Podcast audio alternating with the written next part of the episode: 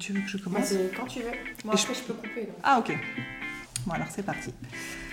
Bonjour à tous, bienvenue sur Fille Expat, la chaîne qui vous dévoile les aventures de filles francophones qui ont osé tout quitter pour vivre aux quatre coins du monde. Chaque semaine, Kelly vous fera découvrir une nouvelle destination, une nouvelle histoire à travers ses interviews.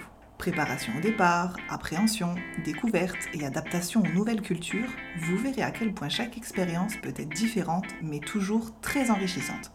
Donc si vous songez à vous expatrier ou que vous êtes simplement curieux de savoir comment on vit au Chili, au Danemark ou encore à Taïwan, on vous dit welcome Le but de Kelly à travers ses podcasts est de partager avec vous le vécu, le ressenti des unes et des autres. Expatriée elle-même 9 ans entre les États-Unis et le Canada, passionnée de voyage et surtout grande épicurienne, et je sais de quoi je parle, elle adore partir à la rencontre de nouvelles personnes et échanger des points de vue. Allez, c'est parti, embarquement immédiat, bonne écoute Hello et merci de nous retrouver pour un nouvel épisode.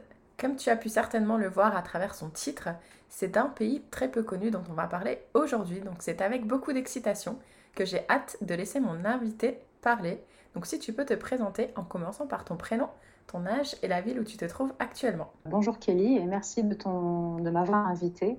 Euh, je m'appelle Leila et les gens me connaissent à travers ma chaîne YouTube qui s'appelle French in Kuwait et j'ai 38 ans. Et, aujourd'hui, euh, je suis, euh, comme je le suis depuis plusieurs années, à vie au Koweït. Voilà. Est-ce que tu peux nous dire à nos auditrices et auditeurs depuis combien d'années tu te trouves au Koweït Oula, alors, ça fait pas mal d'années. Euh, j'y suis depuis 2010. Euh, donc, j'entame, euh, ma 11e année cette année au Koweït. Super. Et est-ce que tu pourrais nous situer le Koweït? Je sais que dans tes vidéos YouTube, tu as une très belle explication, très drôle. c'est pas très loin quand on cherche bien. Euh, le Koweït est situé, bah, c'est situé au Moyen-Orient.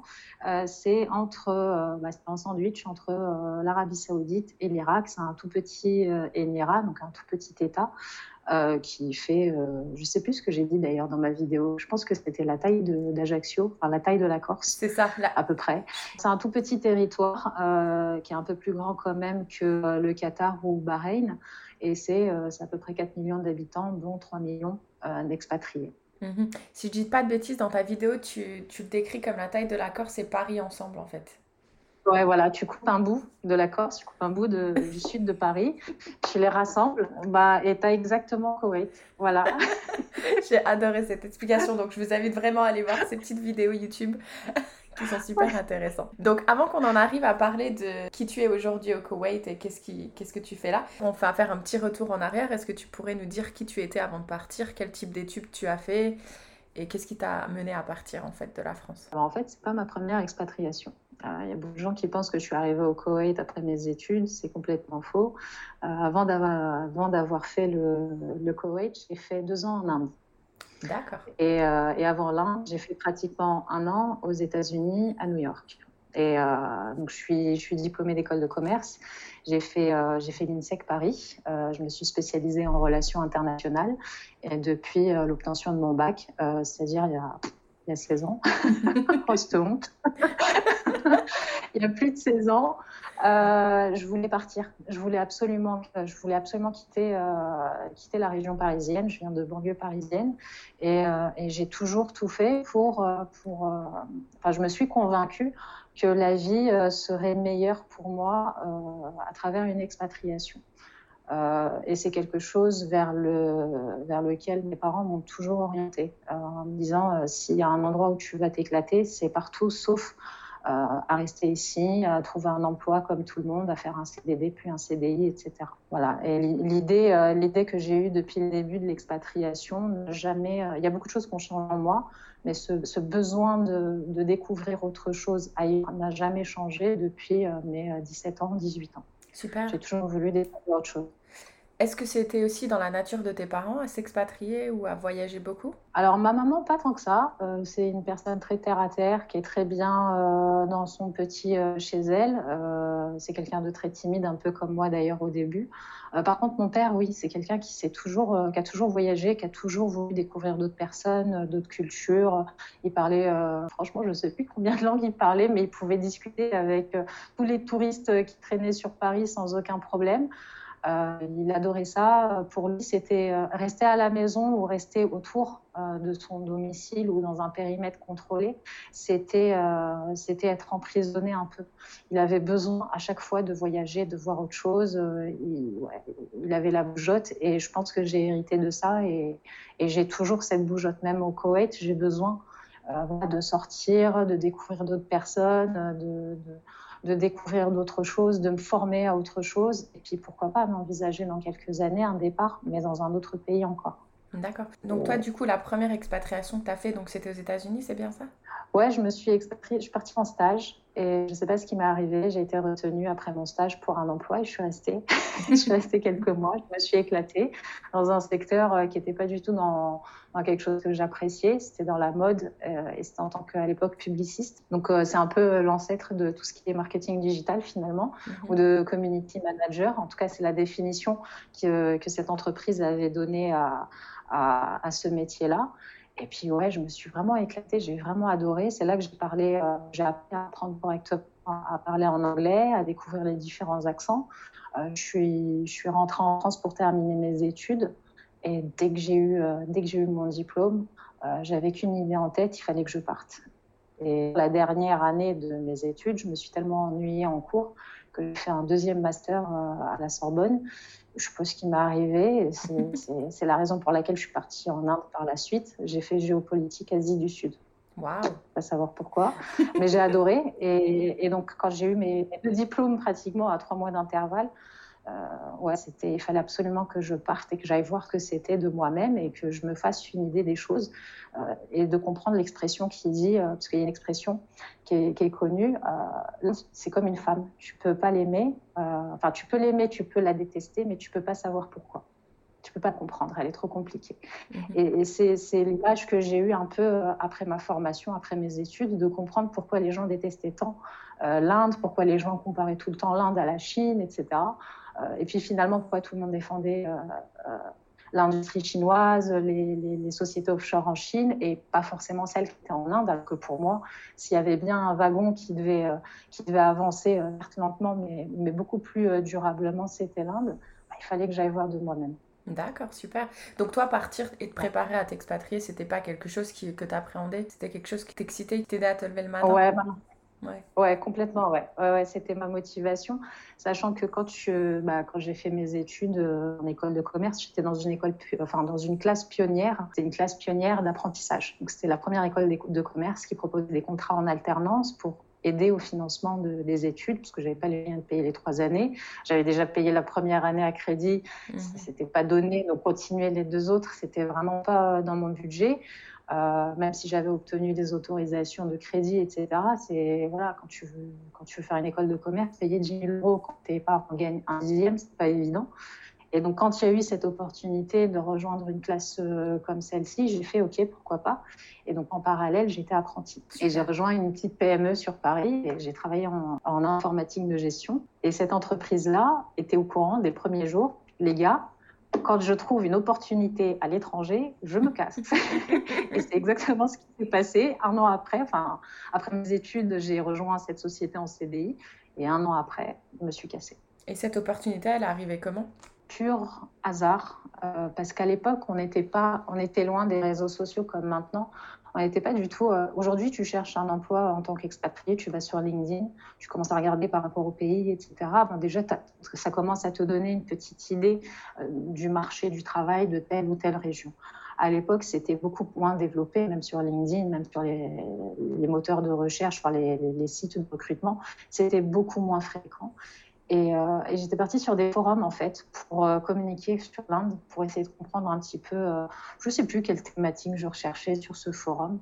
Et je suis tombée sur un gars super sympa qui montait sa société à l'époque en Inde, qui voulait la à Chennai. Et puis on a discuté pendant deux trois semaines. Puis la troisième semaine, il m'a dit Est-ce que tu veux me rejoindre? Troisième semaine, j'ai obtenu ma, première prime euh, sur un contrat que j'avais réalisé dans la boîte. Je fais, bah écoute, j'ai ma prime, c'est parti, je me casse. Ah, je suis partie. j'ai détesté les quatre premiers jours. j'ai regretté, j'en pouvais plus. Je me suis dit, mais qu'est-ce que je fous là? Et puis finalement, on s'est dit, euh, Chennai, c'est pas du tout le bon endroit. Euh, essayons de monter à New Delhi. On est monté à Delhi. Et là, ça a été un kiff total. Je trouve super intéressant ce que tu dis parce que, oui, je crois qu'il y a une dizaine d'années, enfin, LinkedIn, ça devait même pas exister. Mais du coup, le networking, en fait, se créer des réseaux et commencer à parler avec des gens, les opportunités, elles vont s'ouvrir. Exactement. Et euh, après, il faut se lancer et c'est pas évident. Moi, j'étais extrêmement timide, donc euh, derrière mon écran, euh, voilà, je voyais pas d'autre façon en fait de, comprendre le pays, à part ouais, passer par des forums, comprendre un petit peu ce qui se passe. pour les expatriés qui étaient là-bas. Et encore, je ne savais même pas qu'on s'appelait expatriés. Pour moi, c'était des gens qui allaient dans le cadre de leur, leurs travaux, enfin, de leurs emplois à l'étranger pour un temps donné et puis revenaient aucun moment je me suis dit si je montais une boîte là-bas ou si je montais mon projet professionnel, j'étais encore loin de tout ça et pourtant c'est ce que j'ai fait sur place. Mais il faut se lancer. Alors je sais que ça veut rien dire les trois quarts. Il n'y a que les gens qui l'ont fait qui disent ça. Mm. Tant que tu l'as pas fait, tu peux pas comprendre. Pourtant c'est la vérité. Quand on veut s'expatrier, il faut se lancer. C'est pas une question de budget. C'est pas vrai. Moi je suis partie, j'avais 1500 euros en poche et quand je suis arrivée au Koweït, j'étais pas mieux. j'étais encore en pire état. Mais quand on veut vraiment quelque chose, en tout cas quand on veut s'expatrier comme ça, il faut se lancer. Mhm. Il ne faut, pas, euh, il faut pas croire qu'il nous faut un super carnet d'adresses, qu'il nous faut 50 euh, 000 numéros de téléphone, euh, qu'il faut prendre des rendez-vous partout à l'ambassade. C'est faux il faut un billet d'avion, il faut un Airbnb ou un appart-hôtel pendant quelques jours. Et puis, il faut se mettre, euh, je mets, excuse-moi du terme, mais il faut mettre un coup de pied au cul.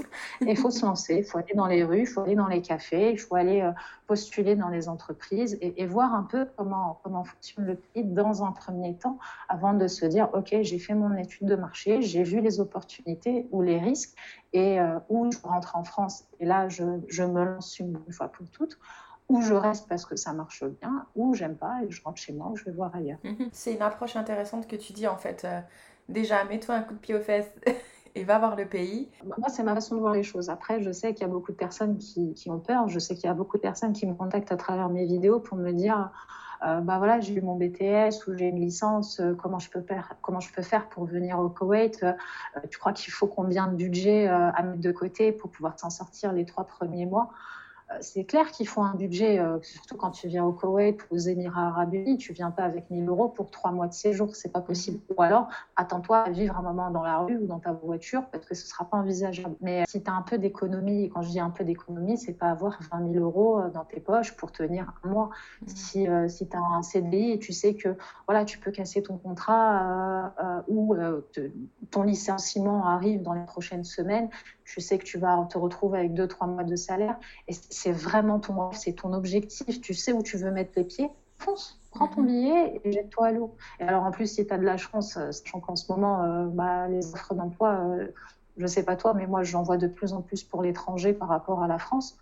Si tu as une offre d'emploi qui t'intéresse, de près ou de loin, que ce soit la société qui t'intéresse, ou c'est le boulot qui t'intéresse, ou c'est le pays tout simplement, teste. Ouais, au moins, tu as déjà un pied dans le pays. Exactement, une fois que tu as le pied à terre euh, qui est confirmé, rien d'aller ailleurs, de voir qui sera le plus offrant ou le plus, euh, le plus intéressant pour toi. Et puis, ça te permet de découvrir euh, la culture, le pays, le marché du travail, et puis le business, parce qu'il y a de plus en plus d'entrepreneurs qui utilisent ce tremplin de l'emploi pour se dire, bah voilà, mon projet, en fait, c'est plutôt de monter ma société dans tel et tel secteur, mais je me lance en tant qu'employé dans telle entreprise. Et puis, si au bout d'un an ou deux ans, je vois que ça ne me plaît pas, euh, bah, j'aurais ramassé un certain nombre, euh, je sais pas, d'une épargne de X euh, dinars ou X euros ou X dollars. Puis, je l'investirai dans mon projet professionnel depuis France ou depuis tel pays. Bon, moi, j'ai fait les choses à l'envers en Inde, mais bon. je savais pas tout ça. Parce que toi, du coup, donc toi, du coup, tu es arrivé en Inde, tu as essayé de monter ton entreprise, c'est ça? Ouais, moi, j'ai, j'ai monté mon entreprise. Je l'ai montée très, très, très vite. Euh, ça a duré, euh, bah, la procédure est assez longue pour ceux qui connaissent l'Inde. C'est, euh, tu as 50 000 bureaux à voir entre ton visa, enfin ton permis de travail, etc. Tu te déclares en tant qu'employé au début parce que c'est comme au Koweït ou comme aux Émirats, enfin, encore les Émirats, ça a changé. tu dois avoir un sponsor. Tu dois, tu dois avoir quelqu'un du pays qui sera majoritaire à 51% de la société. Tu pars partage après au niveau des bénéfices comme tu le sens. Ça peut être 90-10, 50-50. C'est un, autre, un autre schéma que tu mets en place. Mais au niveau de, du schéma juridique, tu n'as pas le choix. La société doit appartenir à 51% à une personne euh, du pays. Donc, la première chose à faire, c'est de trouver la personne qui correspondait et qui avait les compétences qu'on recherchait et qui était assez ouverte d'esprit pour nous laisser un peu le champ libre monter la société. On l'a trouvé assez rapidement et ensuite on a euh, cherché les locaux, on les a trouvés, on, enfin, on a trouvé un appartement, on l'a customisé pour en faire une start-up, on a acheté les PC et puis on s'est lancé au fur et à mesure. Génial. Alors, euh, ouais, c'est, ça allait très vite. On a eu les premiers contrats. Euh, lui était très commercial, contrairement à moi, donc les contrats se sont enchaînés. C'était un peu le, le, chat qui se mordait la queue. On est allé tellement vite que bah, ça s'effrite en fait. Quand on va trop vite, on n'a pas de, de, business model, on n'a pas de, on planifie pas, on est dans l'urgence, on recrute euh, bah, en urgence parce qu'on a besoin de quelqu'un pour ce contrat-là. Donc hop, oui, on vient, ah oui, c'est tes prétentions, ok, mais on n'a pas le choix, on y va. Et mhm. finalement, on explose les budgets et on rentre pas dans nos, dans nos coûts. Euh, on investit donc on remet, euh, on, remet de l'argent dans la société. Moi, c'était mes petites économies, même si c'est pas grand-chose. Tu mets 1000 euros, en Inde, à l'époque, c'était beaucoup. Ça payait le loyer, ça payait une partie des charges. Bon, en France, pour moi, ça valait rien du tout. Il y a un moment donné où tu tiens pas. quand tu réinvestis dans des contrats et que c'est pas rentable. Mais bon, j'y connaissais rien. J'étais pas du tout dans le business. Je sortais quasiment d'école, même si j'avais fait euh, euh, un an de CDI et, un petit apprentissage dans la même société. Sur le moment, j'avais regretté. Je m'étais dit, euh, quelle galère. Aujourd'hui, pas du tout. C'est mhm. tout le contraire. Euh, s'il fallait refaire les choses comme, euh, comme je les avais faites, je referais les mêmes erreurs, j'aurais la même expérience, parce que j'ai tout appris du business grâce à cette, euh, cette, J'hésite à dire cet échec ou cette expérience, mais cette, cette expérience. Oui, non, il ne faut pas voir ça comme un échec, il faut voir ça comme un apprentissage en fait. Exactement. Mhm.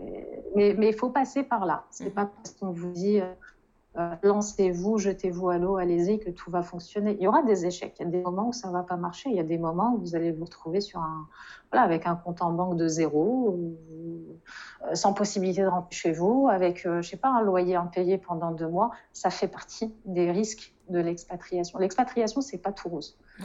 Celui qui vous fait voir dans des vidéos ou dans des audios, ah, c'est magnifique et je vis à tel endroit et l'Australie, c'est le rêve 24 heures sur 24 c'est du mytho, ça n'existe pas. Moi, je, moi, je vis au Koweït. Ok, c'est un des pays les plus riches au monde. Je ne suis pas la plus riche au monde. Il y a des mois où j'ai eu, ouais, j'ai eu du mal à payer mon loyer, j'ai eu du, mal à manger de manière saine et équilibrée. Ça fait partie de la vie. On soit mhm. en France ou à l'étranger, c'est pareil. Quand on galère, on galère pour de vrai. C'est peut-être même plus à l'étranger parce qu'on n'est pas chez nous. Ouais, après ceux qui partent avec un contrat d'expatriation comme moi j'avais fait quand je suis arrivée à Chicago, où du coup, ouais, là j'ai été servie sur un plateau, enfin on m'a tout servi, donc ça a été ah bah, facile. Voilà, ça a été facile entre guillemets, mais c'est quand même pas si facile parce que moi je me souviens avoir été euh, m'acheter euh, un lit chez Ikea. Bah vas-y pour monter un lit Ikea toute seule. Ah bah moi j'ai fait tout l'appart. Ouais, et ben, c'est quand, quand tu dois tenir les trucs là, normalement t'es à deux. tu te dis bon. Bah oui, t'as le petit dessin qui te le dit en plus en première page. Si vous n'êtes pas deux, lâche l'affaire. Donc non, tu utilises les cartons, tu trouves des systèmes D. Mais tu utilises les murs. ouais, c'est ça. et du coup, euh, donc tu es resté deux ans en Inde et ensuite, euh, est-ce que c'est de l'Inde que tu es venu au Koweït? Pas du tout. Le Koweït, c'était vraiment pas ma cible. C'est ça qui est. J'y repensais euh, hier quand je me disais, mais qu'est-ce que je vais bien pouvoir dire dans cet audio?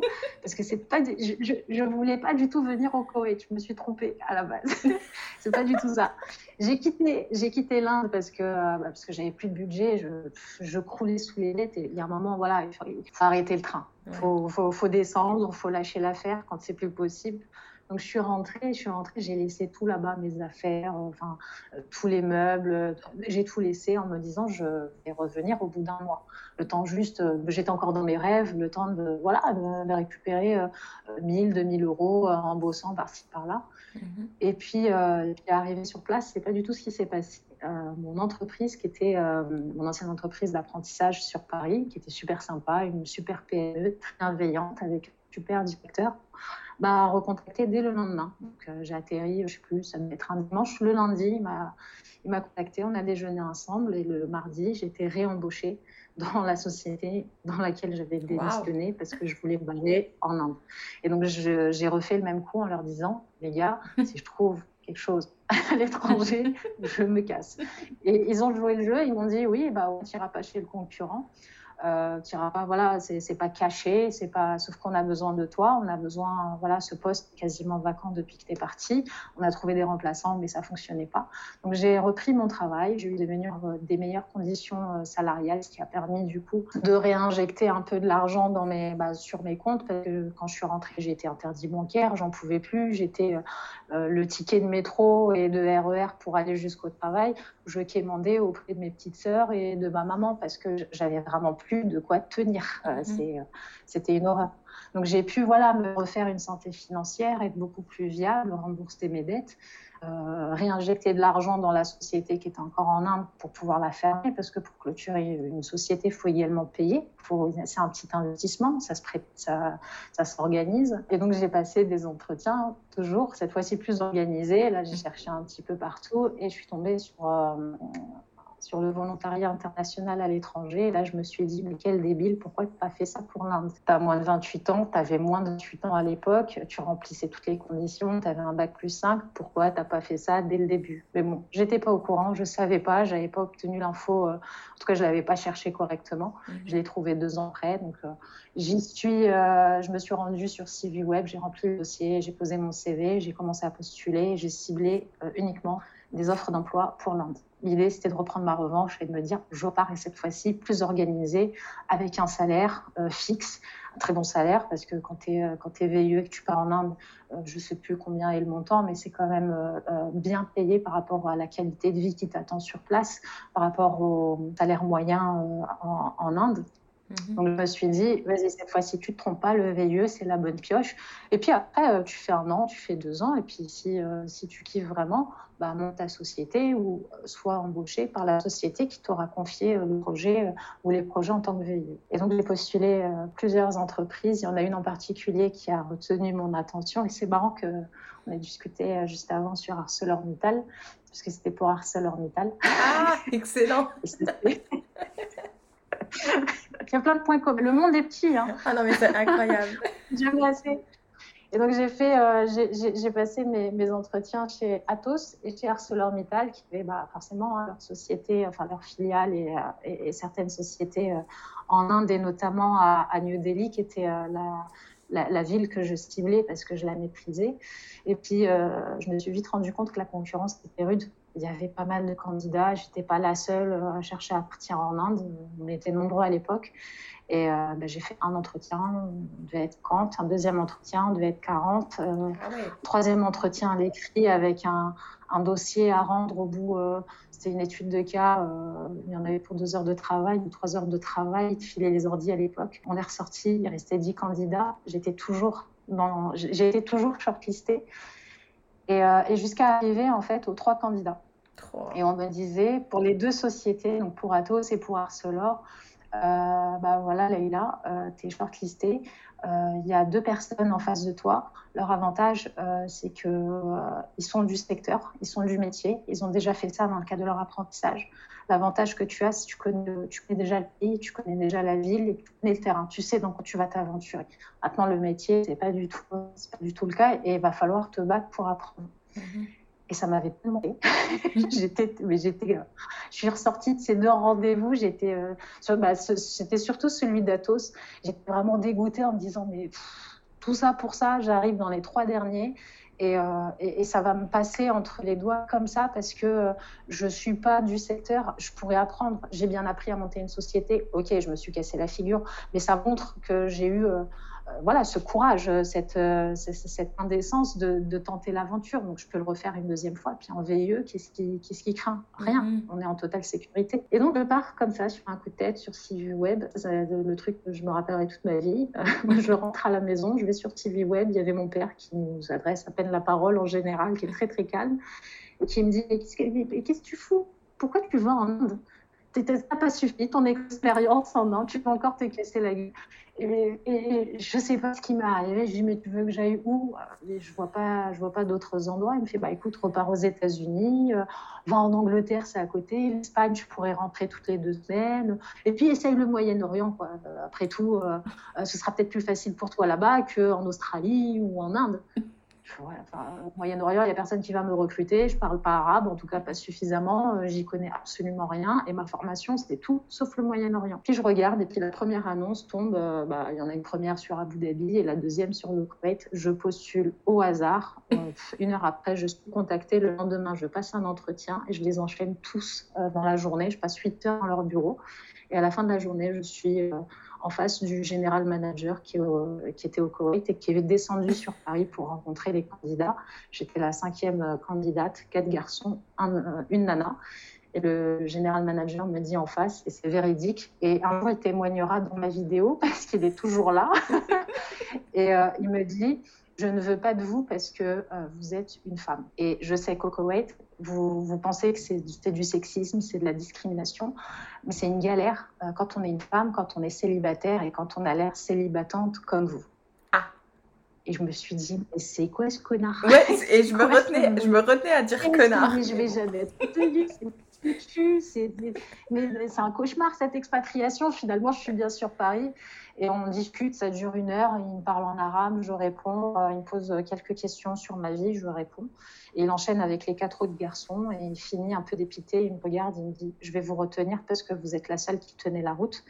Euh, mais je vous le dis, c'est, ça va pas être facile. Vous êtes une femme et c'est pas un pays euh, dans lequel euh, des, des, postes de direction sont attribués aussi facilement à des femmes. Donc attendez-vous à ce que ce soit compliqué. Et je suis partie trois mois après. Bon, ça va pas si connard que ça finalement. voilà. Ah ouais, ouais, par dépit. Merci les quatre autres candidats qui ont eu du mal à parler en, arabe et en anglais non, j'ai eu du bol. Après, il était, il était bienveillant. Moi, je l'ai su après parce que c'est vrai, je le comprends maintenant. Moi-même, si je monte une entreprise ici, je me dirais, ouais, euh, si c'est une fille qui me rejoint, ça va être compliqué. Euh, va falloir qu'elle ait l'air insolite parce que c'est pas toujours évident. C'est pas, il faut que la personne ait un certain, caractère, un certain charisme et qu'elle se laisse pas marcher. Sinon, elle durera pas ou en tout cas, elle ne pourra pas euh, s'épanouir librement et donner son point de vue euh, librement comme elle pourrait le faire dans d'autres pays. Elle ne sera pas heureuse.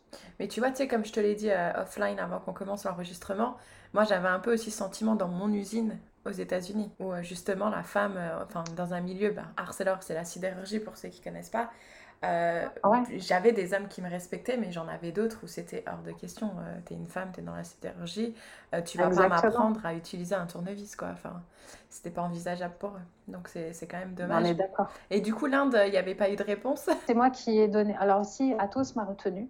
D'accord. Sauf que l'entreprise, j'avais été sélectionnée, ça s'est passé tellement bien, tellement vite. Et le mec qui était en face de moi était tellement culotté euh, de me dire ça que je me suis dit, bah, ouais, bah tu sais quoi, j'arrive dans trois mois, je serai là et on va voir si ce sera plus dur pour toi ou pour moi. Du coup, c'est euh, moi qui ai contacté les Arcelor et, et Atos. Arcelor, j'ai pas été retenue. Enfin, je sais même pas en fait si j'ai été retenue ou pas parce que j'ai abandonné en fait ma candidature euh, lors des trois derniers. Donc, je ne sais pas si j'aurais eu mes chances ou pas. Mais Atos, c'est moi qui les ai contactés en leur disant euh, je ne continue pas l'aventure avec vous. Euh, j'ai été sélectionnée pour le Moyen-Orient. Et ils étaient contents. Pour moi, euh, le, chef de projet m'avait même dit, si c'est le Moyen-Orient, je vous souhaite bonne continuation, vous allez vous éclater. Quand je lui ai dit Koweït, il ne savait pas plus situé que moi à l'époque. Mm-hmm. Mais, mais non, c'était très bienveillant, donc c'était super cool. C'est marrant quand même, comme une petite remarque de ton papa quand même en rentrant d'une journée, ça te fait changer ton hein. futur. quoi. Mais puis c'est pas lui qui d'habitude me donne des idées sur mes projets professionnels ou euh, pas du tout. Je ne parlais jamais de mon travail. Euh, il ne savait pas ce que je faisais exactement. Donc, euh, c'est sorti comme ça. Et puis, et c'est après quand j'en ai discuté avec eux, quand j'étais sur le, voilà, quelques semaines avant le, départ, ma mère qui me disait, mais on, était dégoûtés la première fois que tu sois parti en Inde, on ne savait pas trop ce que tu foutais là-bas, ni pourquoi. Et, quand tu nous as dit tu vas repartir, euh, bah, tu as bien vu nos têtes, euh, on n'était pas très contents. Et moi, je disais non, je, vraiment, j'ai rien vu. J'étais aveuglée par mon projet euh, et par cette destination en particulier. Et quand mon père m'a dit, ouais, essaye le Moyen-Orient, c'est l'avenir, c'est il y, a plus de choses à faire là-bas pour toi en tant que femme, en tant que femme d'origine arabe, en tant que femme qui parle arabe, et dans ton secteur, et avec ton ouverture d'esprit. Tente, t'as rien à perdre. Et si mhm. ça marche pas, tu fais commande, tu rentres, tu testes autre chose. C'est ça, super. Et du coup, est-ce que tu te souviens du moment où tu montais dans l'avion justement pour venir au Koweït? Honnêtement, j'ai pas beaucoup de souvenirs euh, du décollage, enfin de la préparation. Euh, je me rappelle juste euh, de l'arrivée. J'étais, j'étais plutôt bien accueillie et j'avais, j'avais cette image que peu de personnes ont sur le Koweït, où je savais que c'était un pays moderne. Voilà, il y a des infrastructures modernes, il y a des centres commerciaux partout. Ok, c'est un pays ennuyant parce que bah, on, le sait, euh, on le sait quand on cherche un peu par rapport au Koweït ou quand on regarde mes vidéos, l'alcool est interdit, il n'y a pas de boîte de nuit. Voilà, si tu veux rencontrer du monde, bon courage au Starbucks Café, parce que à part ça, enfin des, des Costa, etc. Mais à part ça, il n'y a pas vraiment de possibilité de rencontrer du monde. En soi, ça reste moderne. Toutes les grandes entreprises sont présentes. Les entreprises françaises du CAC 40 sont pratiquement toutes ici. En tout cas, elles étaient toutes là il y a une époque, en tout cas quand je suis arrivée. Donc m'inquiétez pas trop. Et j'ai été choquée par une seule chose, c'est la vétusté de l'aéroport face à la modernité qui m'attendait juste après. Euh, du paysage, des immeubles, des grandes tours, euh, de la lumière dans la ville, etc. Le rapport, euh, enfin la, différence, le choc qu'il y a eu entre ouais, le petit aéroport peu moderne, la chaleur qu'il faisait à l'intérieur, parce que la moitié des clims ne fonctionnaient pas. J'arrivais au plein, plein mois d'août, il faisait 60 degrés, c'était le ramadan, moi j'en pouvais plus. Euh, en plus, on me dit, il est 23h, alors viens, on va faire les courses, on va t'acheter carte SIM. Je dis, ils sont sérieux, les gars, je veux dormir, il est 23h, ça fait 15 heures que je voyage, j'ai deux valises, il faut que je traîne tout ça. Euh, et puis, bah, on l'a fait, je ne me suis pas rendu compte. On a fini à 3 h du matin. Et c'est que je me suis dit, 3 euh, h du matin, en fait, en France, tout est fermé. Ici, tout était ouvert parce que justement, c'était le ramadan et que tout est ouvert jusqu'à l'aube, pratiquement, ou en tout cas une heure avant le lever du soleil, parce que les gens vivaient la nuit. Ça, ça a été ma, ma première découverte. Et j'étais là, Ok, bon, euh, normal, tu peux aller euh, à Virgin Megastore, à l'époque était encore ouvert, et faire ton, voilà, acheter tes CD, tes bouquins, euh, tes stylos à 3 h du matin, un dimanche, ah, tout va bien, c'est normal. Voilà, ça, ça a été le truc, l'accessibilité, l'ouverture, la modernité des infrastructures et, et cette, cette passion, cette définition du Koweït ou cette proximité entre le Koweït et la consommation, la grande consommation. D'accord. Voilà, c'est un qui m'a choqué. Ça, c'est ouvert euh, juste pendant la période du ramadan ou c'est tout le temps comme ça? C'est que pendant le ramadan que c'est ouvert aussi tard. Maintenant, en dehors du ramadan, c'est quand même ouvert tard. Euh, moi, je suis toujours déçue quand je rentre en France et qu'on me dit, euh, je sais pas, il faut aller acheter une baguette. Ah mince, il est 19h15, la boulangerie est fermée. Mhm. Ici à 3 heures du matin, euh, en dehors de la Covid, mais à 3 heures du matin, tu te dis tiens, si j'achète un aspirateur euh, en ligne, que je me le fais livrer dans une heure et qu'il est samedi, pas de problème, tu peux, à 2 heures du matin, tu peux te retrouver avec ton aspirateur devant chez toi avec un livreur qui t'attend. Ou tu peux y aller, tu peux aller voir. Il y a toujours un ou deux magasins qui, sont ouverts ou qui, qui, vont t'orienter vers. tu as des commerciaux qui sont ouverts jusqu'à 23 heures, euh, voire minuit des fois. Même pendant la Covid, ils ont tout essayé pour justement permettre aux gens de continuer à consommer parce que c'est malheureusement l'activité principale. C'est pas propre au Koweït, en Arabie c'est pareil, aux Émirats c'est pareil, le Qatar on n'en parle pas, c'est pareil voire pire. Les malls sont les activités, les, les, attractions principales euh, des différentes communautés qui vivent dans ces pays-là. C'est un fait. Ils vont chercher la, la clim. Exactement. Il euh, ne faut pas, faut pas rire. Hein. Eh, quand il fait chaud, euh, tu vois des comment on appelle ça Tu vois des espèces de, bah, c'est pas des marathoniens, mais euh, des gens qui font leur footing, leur petit, enfin leur footing, leur running, leur petit, leur petite balade, et puis ils ont leur truc, leur, leur circuit, 4 km, 5 km, 10 km, et puis ils se baladent là comme ça, en petite, en jogging comme ça, et puis tu les vois bien marcher avec les bras bien en avant, comme s'ils allaient s'apprêter à courir, une marche très rapide. Et puis ils font ça tous les matins, tous les après-midi, tous les soirs, tu les vois partout. Et c'est normal, ouais, comme tu dis, c'est la chaleur. Euh, mhm. il fait 50 degrés dehors. Euh, tu tiens pas, tu tiens pas 20 minutes, en, enfin, tu tiens pas 10 minutes en course à pied. Moi qui cours euh, pratiquement tous les jours, ouais, d'ici 2-3 semaines, mais moi je vais arrêter de courir dehors parce qu'il fait, il commence à faire chaud et l'humidité te pèse. Ouais, tu Donc la principale, le principal endroit gratuit où il fait frais, bah ouais, ce sont les malls. Et, tu en as qui sont tellement longs que tu, peux courir et marcher sur des kilomètres. Ouais, tu sais qu'au Canada, il y en a qui font ça aussi l'hiver, ils vont chercher le chauffage. Il fait chaud Voilà, bah, on n'est pas les seuls. le prochain qui me dira ah, au Koweït, euh, ben, au Canada, ils sont pas nuls.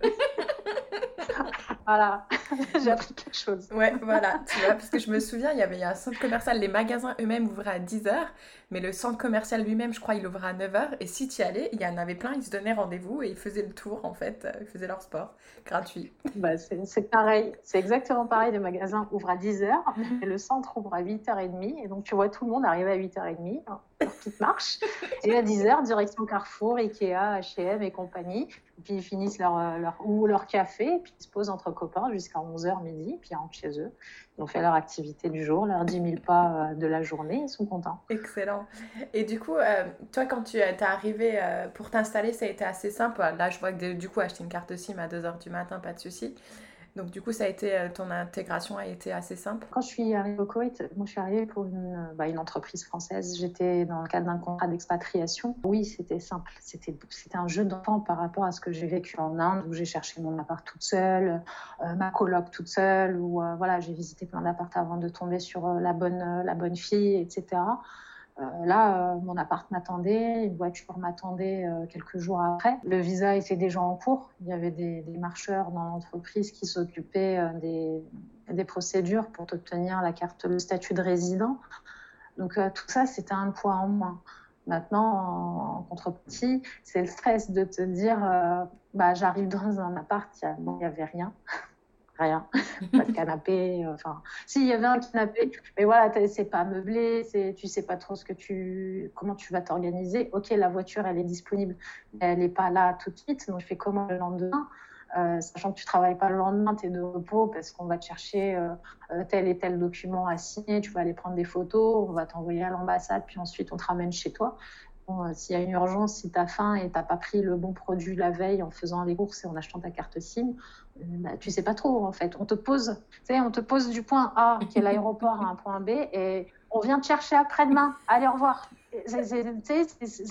tu découvres rien, voilà, tu sors du mall, puis on te met dans un, dans un truc. Et puis de ce truc-là, deux jours après, on te dit, bah, t'es prête, il est 7h du mat, on y va, puis tu sais pas ce qui se passe.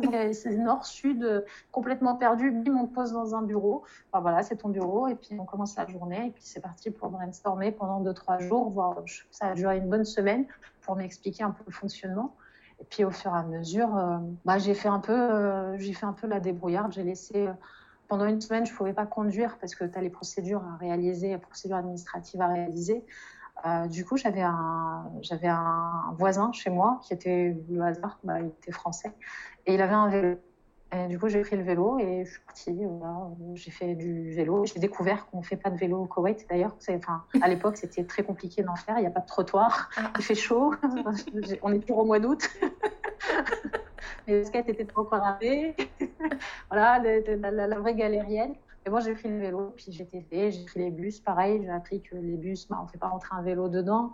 Euh, que le bus, quand il veut t'emmener du point A au point B et que tu as 5 km à faire, dans en voiture, les 5 km, tu les fais en même pas 5 minutes. Ouais, le bus, tu en as pour 25-30 minutes parce qu'il s'arrête partout, il roule à 30 km/h, il fait des, des déviations improbables des dans des endroits que tu, il n'est pas censé passer, mais il y passe quand même. Et donc, j'ai pu découvrir, moi, très rapidement le Koweït de cette façon-là. Donc, j'ai vu le Koweït, entre guillemets, pauvre. J'ai vu le Koweït plus moderne, les malls, etc. Et puis j'ai vu le quartier d'affaires très très vite grâce à, bah, grâce à ces déplacements en fait que j'ai que j'ai effectués par moi-même. Mais c'est clair que quand tu as un contrat d'expatriation, même si c'est un VIE, ça reste un contrat d'expatriation, c'est vachement plus agréable et plus confortable euh, quand tu connais pas du tout le pays. Et moi, c'était le cas. Mhm. Tu disais ils t'ont mis dans un appartement, il n'y avait rien. Moi, ça a failli m'arriver aussi euh, quand je suis arrivée au Canada, mais du coup, j'avais déjà appris de mon expatriation précédente. Et du coup, déjà, j'avais exigé qu'on mette deux semaines dans un appart euh, meublé, en fait, dans un appart hôtel, parce que je m'étais dit, il est hors de question. le temps que tu choisisses. Bah, c'est ça. Bah, en fait, moi, mes meubles allaient arriver à un moment donné. Mais bon, déjà, j'avais eu la chance de trouver un appart euh, à distance. Mais enfin, ça prend tellement de temps que tu as envie de prendre le temps de faire bien les choses. Donc, je m'étais dit, au moins, si j'ai un appart hôtel, je peux faire des allers-retours chez moi et faire mon petit truc tranquille. Et puis aussi prendre le temps de pas forcément commencer le travail tout de suite parce que Enfin, il y a tellement de choses qui doivent se passer et puis tu as envie de découvrir. Et je pense que c'est bien de prendre au moins une semaine. Euh. C'est ce que me dit beaucoup de personnes quand elles arrivent euh, au Koweït. Et euh, j'étais bien placée pour le savoir, puisqu'en fait, si on m'avait embauché, c'était pour accueillir les expatriés ah. et faire en sorte de leur trouver les logements, les, voilà, les, les, véhicules, de m'assurer de la bonne gestion administrative et financière du bureau qui permettait de les accueillir. je n'accueillais pas n'importe quelle communauté expatriée, puisque j'étais en charge des, militaires. Ah, trop bien.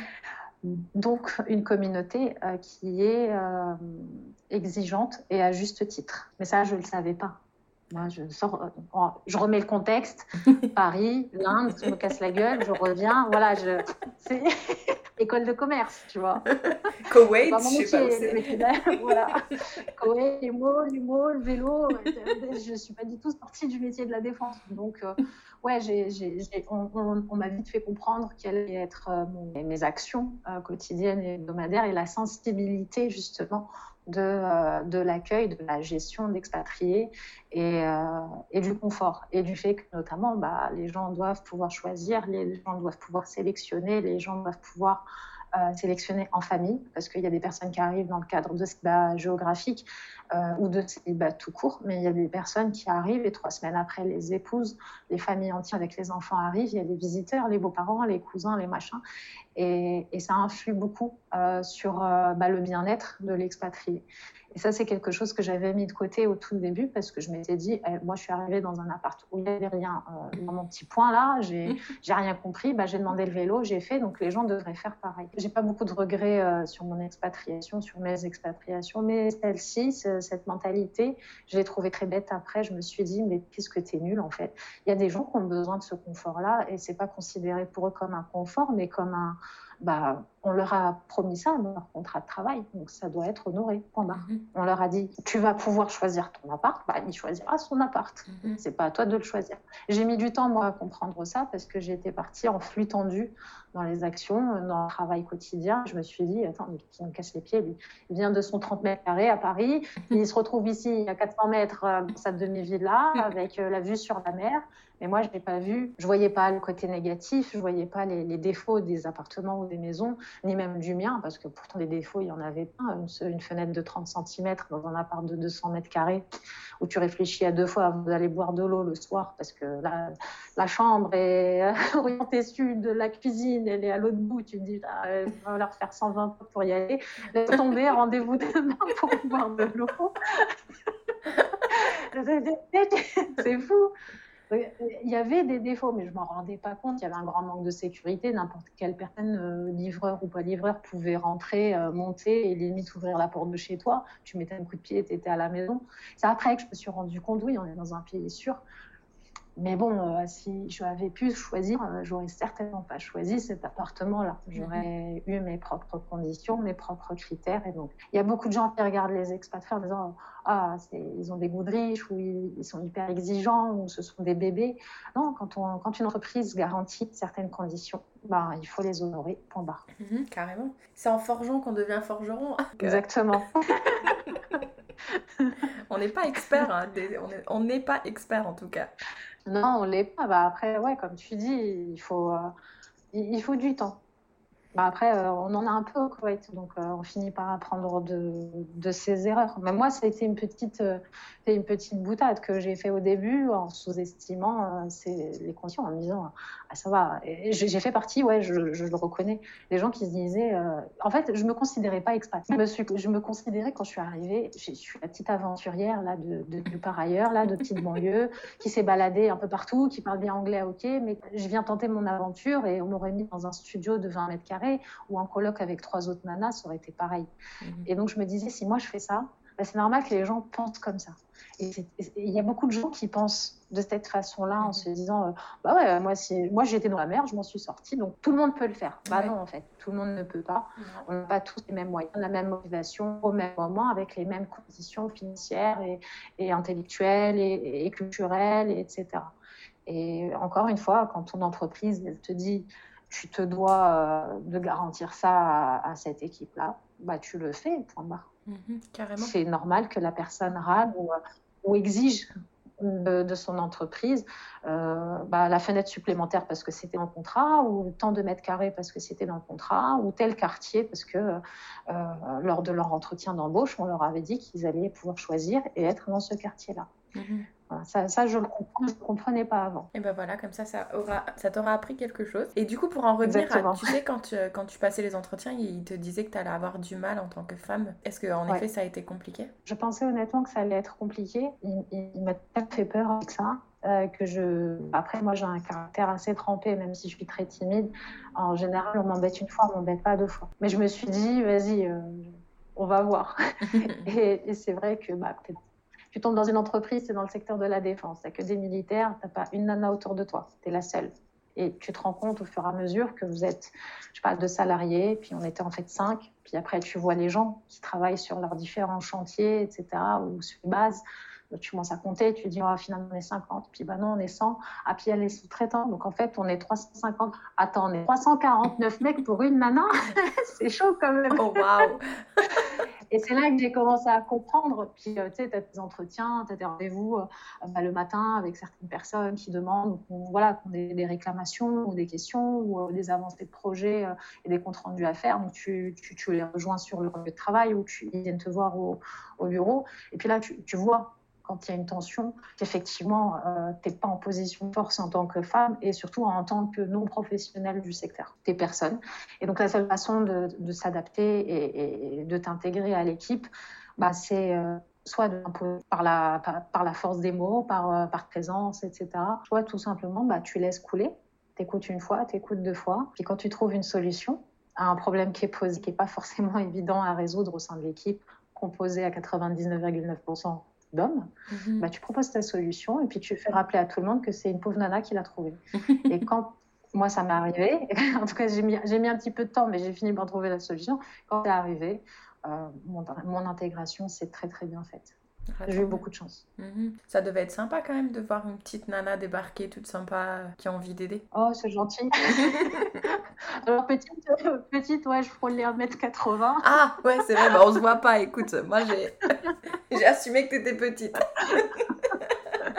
mais, euh, mais euh, ouais, après, je pense qu'il y a le physique aussi qui, qui joue, justement. J'ai les cheveux courts. Quand je suis arrivée au Koweït, j'avais, et même en Inde d'ailleurs, j'avais le crâne rasé, rasé, rasé. Ah ouais. donc, voilà, t'as, as des gens, ça, ça choque. C'est pas des pays euh, culturellement habitués à avoir des crânes chauves ou des cheveux très très courts.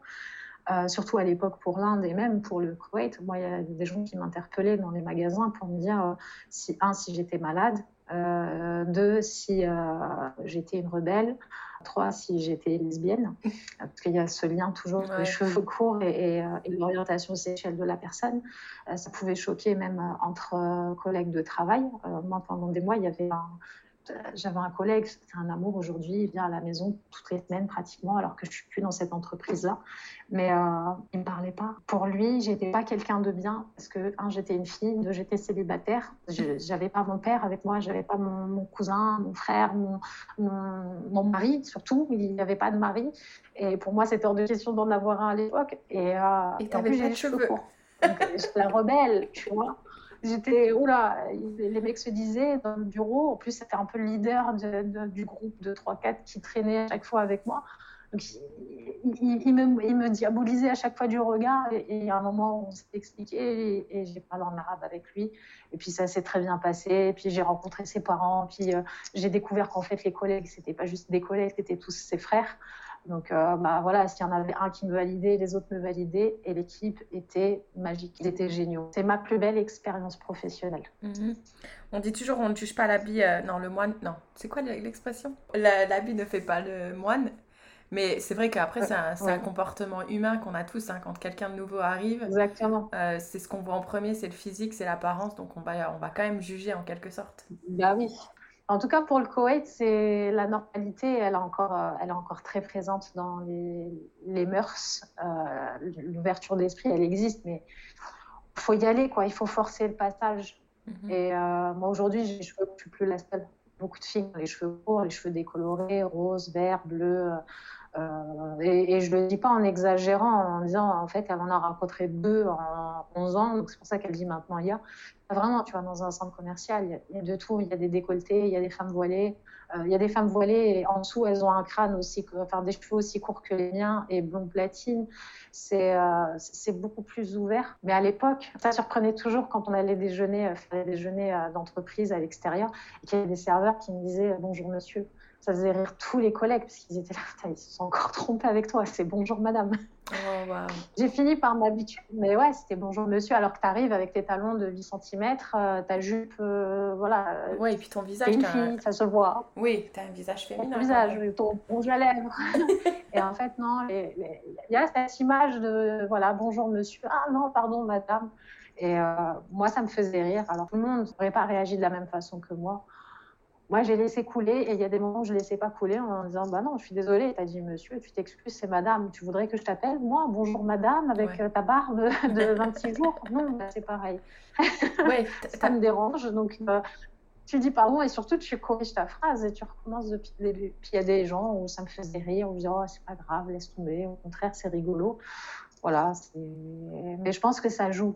c'est pour ça qu'on parlait des cheveux courts. J'essayais de trouver le, fil. Euh, c'est une question de personnalité, de charisme, d'attitude, comme tu disais.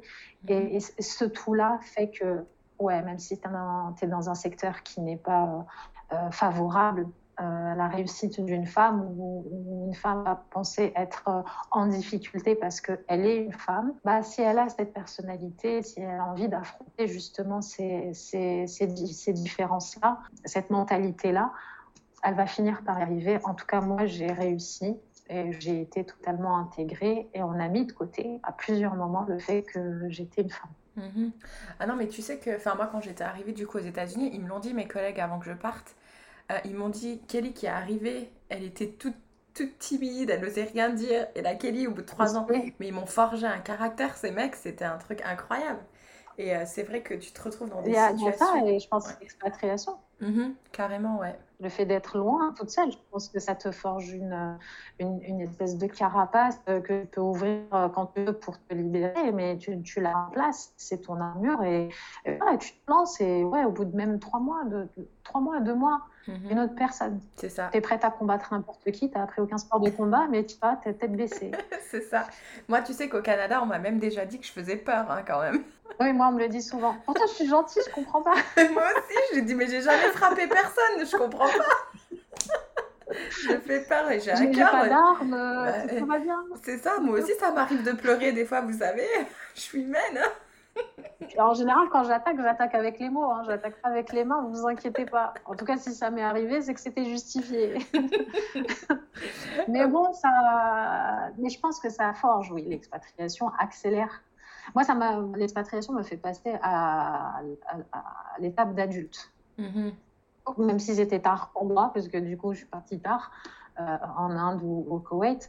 Mais euh, c'est là que j'ai découvert que c'était être une adulte euh, responsable, euh, qui, va, qui va devoir faire des, sacrifices, faire des concessions entre ce, dont elle a besoin et ce qu'elle veut. J'ai découvert cette différence-là. On t'apprend pas à l'école, on te dit pas bah, attention, quand tu vas arriver dans le monde du travail, il y aura ce dont tu as besoin, en tout cas ce dont ton entreprise a besoin, ce qu'elle veut.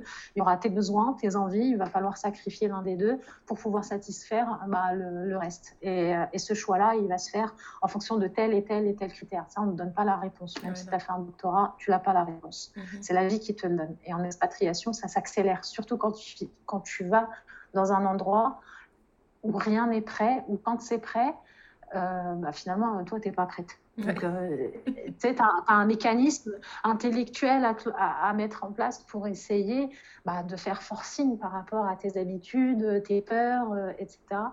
Et, et ça te, ouais, ça, ça te fait grandir. Moi, j'ai pris, euh, ouais, pris des années en, en quelques mois euh, en Inde et encore des années en quelques mois ici au Koweït. Peut-être même plus ici au Koweït. C'est super. Et du coup, tu disais, tu sais, quand tu es arrivé en Inde, les quatre premiers jours, tu t'es dit, euh, qu'est-ce que je fous là?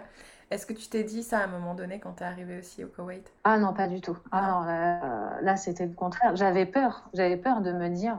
Et puis mon père m'avait dit, tu sais, si t'aimes pas, tu rentres.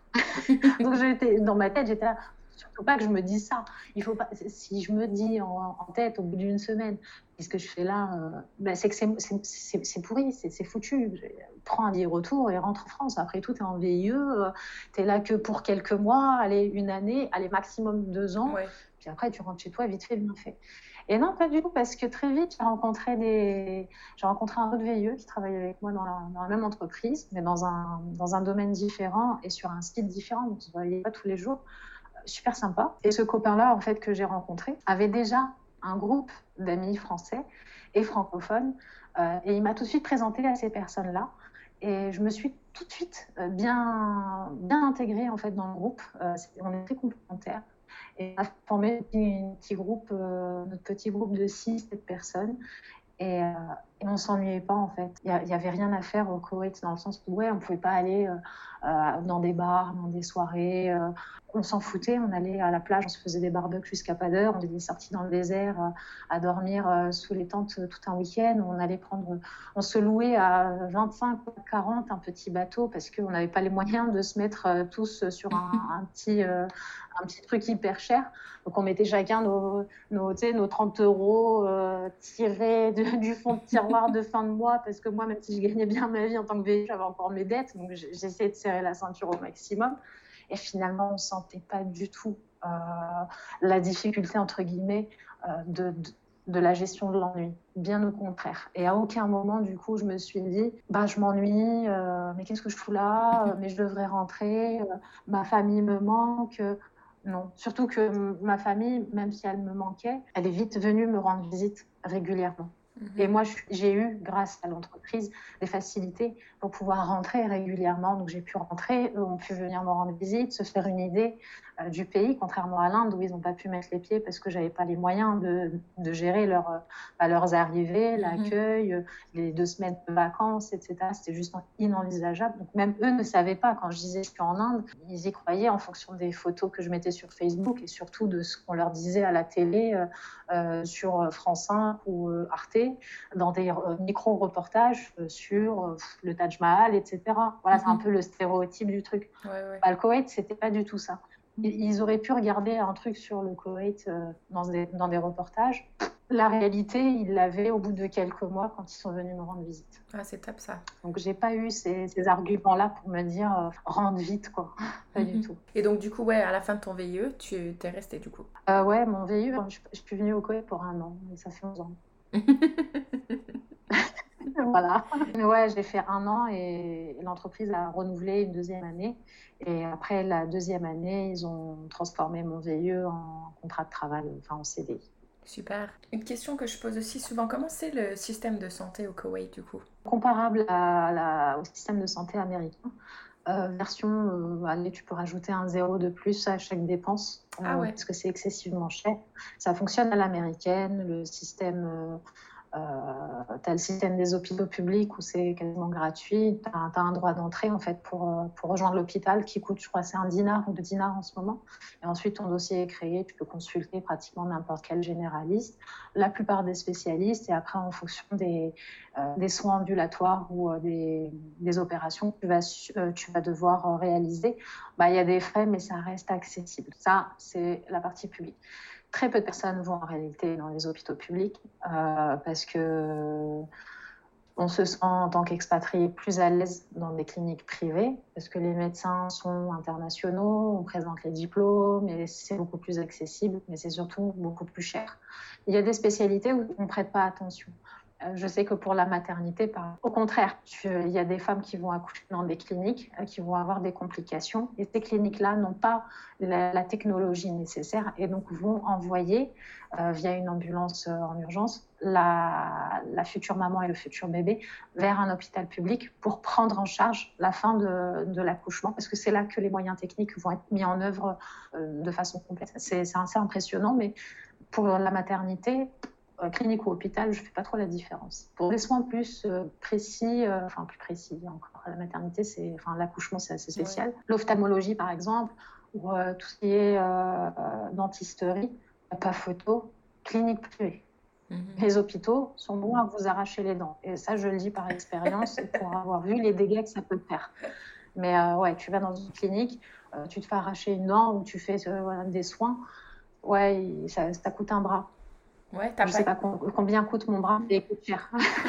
voilà. Mais du coup, euh, il y a plein de bracelets. ah ouais, c'est une ruine, ça coûte super cher. Tu as une assurance quand même? Voilà, donc euh, tu as, une assurance qui coûte très cher. Enfin, tu as plusieurs assurances. Tu as surtout deux choix. Soit assuré localement par ton entreprise euh, sur place qui t'a embauché. Et cette assurance, en fait, elle est, c'est en général, c'est la principale, c'est Golf, Golf Assurance, qui est l'assurance des pays du Golfe. Et là, tu as des forfaits, mais tu finis toujours par payer quelque chose. Donc, euh, tu vas payer, c'est un peu comme pour la sécurité sociale ou pour certaines mutuelles, tu vas payer les 80% des frais ou euh, 70% des produits, euh, à la des médicaments à la pharmacie, etc. Euh, il y a beaucoup de choses qui ne sont pas prises en charge parce que pour eux, c'est pas considéré comme essentiel.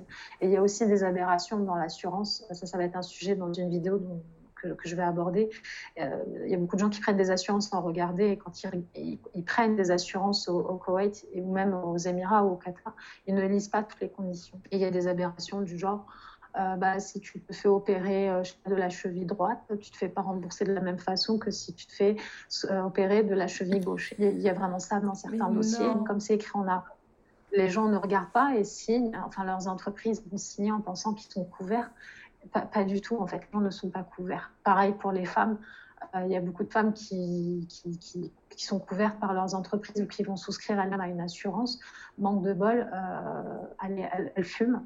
Ou manque de bol, euh, elles portent des lunettes comme moi. Ou manque de bol, euh, bah, elle est enceinte. C'est pas pris en charge. Il faut attendre pour certaines un an, voire deux ans de souscription avant de pouvoir bénéficier de son assurance. Donc il y a beaucoup de personnes qui finissent par ne pas en prendre par ne pas souscrire à des assurances et à faire face aux urgences au jour le jour à travers des crédits de, à la consommation. Oh, C'est un vrai fléau, euh, la gestion des assurances au Koweït. C'est une vraie problématique, et au Moyen-Orient de manière générale. Il y a les assurances santé, il y a les, tout ce qui est responsabilité civile. Il y a beaucoup de problèmes dans les, cas d'accidents graves de, de, la route, où on ne sait jamais si on est couvert ou pas.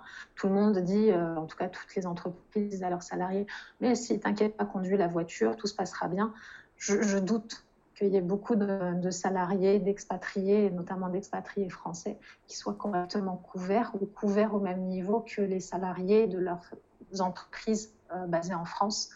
Euh, et, je pense qu'ils prennent beaucoup, beaucoup, de risques euh, quand ils conduisent dans, dans, les pays du GCC, en tout cas. Oh, et pas seulement. En Inde, ouais, pareil. Ouais, ouais, c'est un, vrai problème pour les entreprises et pour les gens, en fait. Donc, ouais, les couvertures sont assez limitées et, euh, de plus en plus d'expatriés finissent par ne pas prendre l'assurance. Il y en a de très bonnes, euh, sans aller euh, sur le Koweït.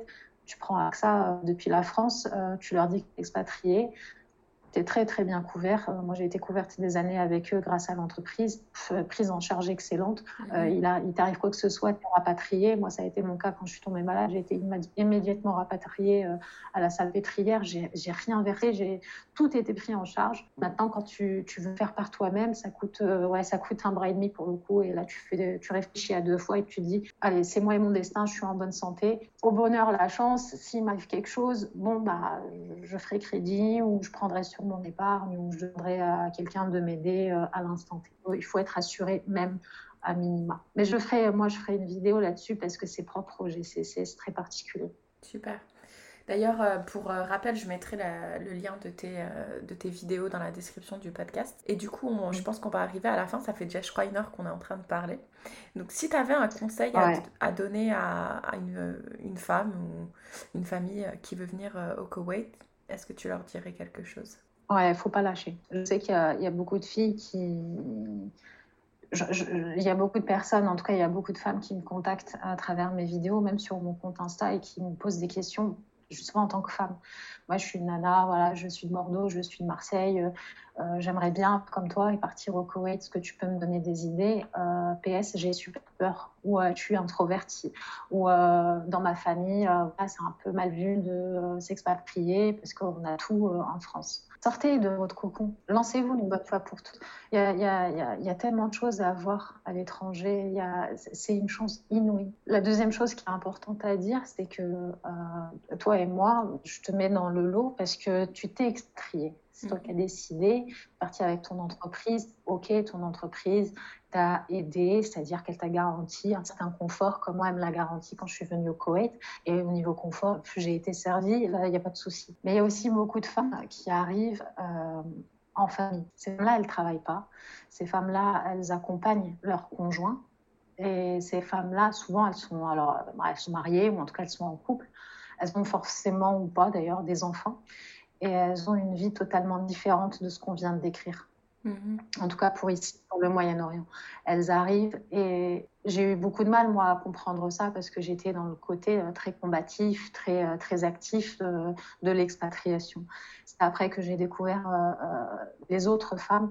Et ce sont des femmes qui ne travaillent pas, ce sont des femmes qui vivent parfois l'expatriation comme une véritable dépression, comme une maladie en fait, ah comme quelque chose qui les empêche d'avancer, qui les empêche de vivre, de relancer leur carrière euh, ou tout simplement de travailler. Il y en a beaucoup euh, au Koweït qui sont euh, dans le domaine médical ou de l'enseignement. Alors certaines vont trouver un petit emploi, pas forcément légal, mais bon, ça permet d'arrondir les fins de mois ou d'être indépendante.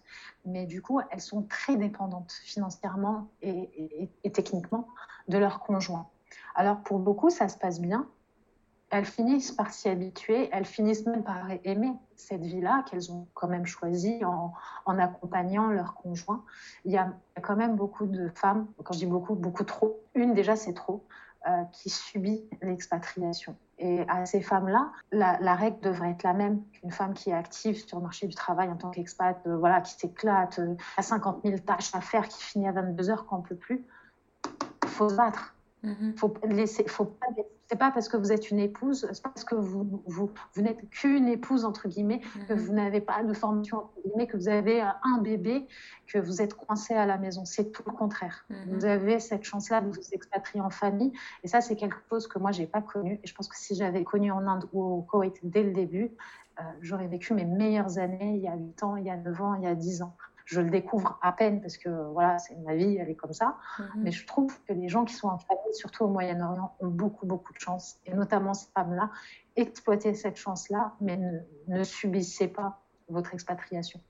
Ce serait le conseil que j'ai à donner à ces femmes-là. Vous accompagnez, mais vous êtes aussi actrice de votre vie en tant qu'expatriée. Flattez-vous, il y a plein de choses à faire en tant qu'entrepreneur euh, dans des associations, euh, avec l'ambassade, dans des écoles mais il faut se lancer et, ne subissez surtout pas l'expatriation. C'est vous tuer à petit feu. Et c'est la pire des, la pire façon de vivre son expatriation, je trouve. Très bien dit. Et du coup, euh, pour arriver donc aux questions de la fin, si toi tu pouvais te passer un message, euh, bah du coup on va, se passer, on va te passer le message euh, plutôt au moment où tu partais au Koweït, du coup pas au moment où tu partais en Inde. Est-ce que tu te dirais quelque chose Ne change rien je pensais, euh, ouais, fonce, ouais. Je lâcherai, je, je, changerai rien du tout. Je lâcherai rien du tout. Je me suis posé la question euh, chaque année euh, quand je suis arrivée au Koweït et chaque année, j'ai rempli mon calepin qui est juste pas à côté et je l'ai rempli de choses que j'aurais changées. Ah, et ces deux dernières années, j'ai fait la même chose. Ouais, tous les tous les 1er janvier, 2 janvier, je remplis en me disant voilà, ça, c'est tout ce que j'ai entrepris et ce sont toutes les erreurs que j'ai faites. En tout cas, je pense les avoir faites. Et, euh, du coup, face à ces erreurs-là, qu'est-ce que, est-ce que j'aurais fait les choses autrement Et ces huit dernières, ces neuf dernières années, j'ai toujours rempli. Oui, voilà, j'aurais fait ça comme ça. Je, je bourre mon calepin d'hypothèses. Ces deux dernières années, mon calepin pour 2020 euh, et 2021 sont totalement vides tu, tu, tu, regardes tes objectifs, il n'y a pas de suivi. Donc je me suis dit, allez, au bout d'un an, on va regarder au fur et à mesure où j'en suis et qu'est-ce que j'ai fait comme erreur. Je pensais que c'était des erreurs, mais euh, quand tu cumules tous les, euh, tous les objectifs, tous les, tous les, toutes les étapes par lesquelles tu es passé, bah, il n'y a aucune erreur en fait. Mm-hmm. Non, c'est des leçons de vie. Il n'y a aucune erreur. Il ne peut pas y avoir d'erreur. La seule erreur qu'il peut y avoir, et pour l'instant je ne l'ai pas faite, c'est de te dire c'est le destin, c'est comme ça, je touche à rien. Non, on est acteur de sa propre vie, on est d'accord. Hein Exactement. Il faut être acteur, il ne faut pas subir les choses. Ouais, faut pas subir. Mhm, super. Et du coup, pour conclure cet épisode, est-ce que tu voudrais partager avec nous ta citation préférée? J'hésite beaucoup. C'est pas vraiment une citation. C'est ce qu'on entend ici. On se doit tous de la connaître. Et euh, pour moi, euh, avant, je, détestais cette phrase-là, parce qu'en fait, c'est une phrase. Je ne la supportais pas. On me le dit depuis que je suis toute petite. Euh, pour moi, ça ne voulait rien dire. Aujourd'hui, elle a tout son sens. C'est Inch'Allah. Ah, Inch'Allah Je pense qu'elle est bien placée si Dieu veut, si voilà, c'est ni oui ni non, c'est on a de l'espoir, euh, on est compatissant, mais en même temps, euh, euh, voilà, peut-être ça n'arrivera pas, on ne sait pas, on est en pleine période, c'est la Covid, il n'y a rien de, a rien de certain, il n'y a rien de confirmé, on est tous un peu perdus, on est tous en attente et la meilleure réponse qu'on peut apporter aux gens à travers une citation, une expression, un truc voilà, une phrase préférée. Ouais, je sais pas comment c'était. C'était la phrase que je détestais, c'est devenu la phrase que j'adore. C'est Inch'Allah. Tu sais que c'est drôle parce qu'en 2021. Bah, il, y aura, plus d'expats. Ouais. En 2021, écoute, je crois que j'ai dit, le, j'ai mm. dit Inch'Allah plus souvent que je l'ai dit de toute ma vie. Tu vois Moi, pareil, j'arrête pas de le sortir. Je vais dans une administration, on me pose des questions, c'est moi qui réponds en disant Inch'Allah, écoute, je sais pas, on verra bien. voilà. je suis partie dans cette optique-là parce que c'est tout ce qui nous reste avec la Covid. Même si les choses arrivent à leur terme, euh, j'espère, parce qu'en attendant, on est confinés, nous, comme des andouilles. Mais euh, on ne sait pas trop pourquoi d'ailleurs en Koweït. En attendant que ça rouvre, je pense qu'au moment où ça rouvre et je suis dans l'avion, j'arrête de dire Inch'Allah tout le temps. Ah. je, recommence à dire oui ou non de manière claire. Super. Ben, écoute, merci beaucoup d'avoir partagé tout ça euh, avec nous, ton, toutes tes expériences qui sont vraiment super enrichissantes et tes euh, précieux conseils. Bah, bah, merci à toi de m'avoir invité. Ouais, et puis ben, je te souhaite euh, bah, que le déconfinement, enfin que vous faites déconfiner, que tu puisses sortir et bronzer un petit peu. ouais. Au revoir la blanche écarlate. C'est ça. Merci bien. Merci à toi, Kelly. À très bientôt.